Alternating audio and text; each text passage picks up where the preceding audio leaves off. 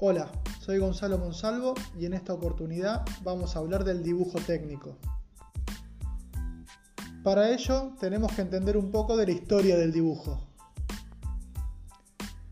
El dibujo como medio de comunicación es muy importante porque es un lenguaje universal que el hombre ha utilizado desde el comienzo de los tiempos.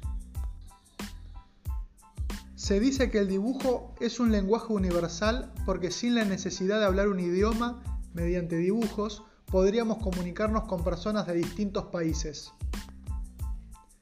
El dibujo técnico es el tipo de dibujo utilizado por los hombres para diseñar objetos, mecanismos, máquinas y construcciones. Este dibujo tiene siempre una finalidad práctica, y debe cumplir con normas para que se comprenda a nivel internacional. A las normas de dibujo técnico se les llama normalización. Por el contrario, el dibujo artístico no tiene normas, es libre y su función es pura expresión artística de su autor.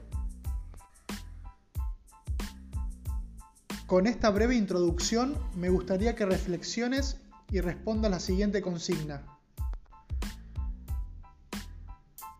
¿Cuál es la diferencia entre el dibujo técnico y el dibujo artístico?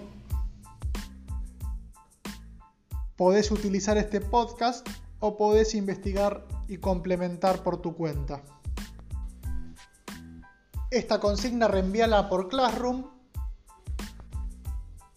y también lo puedes hacer a mi mail personal gonzalomonsalvo.com. Siempre acordate de poner nombre, apellido, escuela, curso y comisión. Sigámonos cuidando, quédate en casa y estamos en contacto.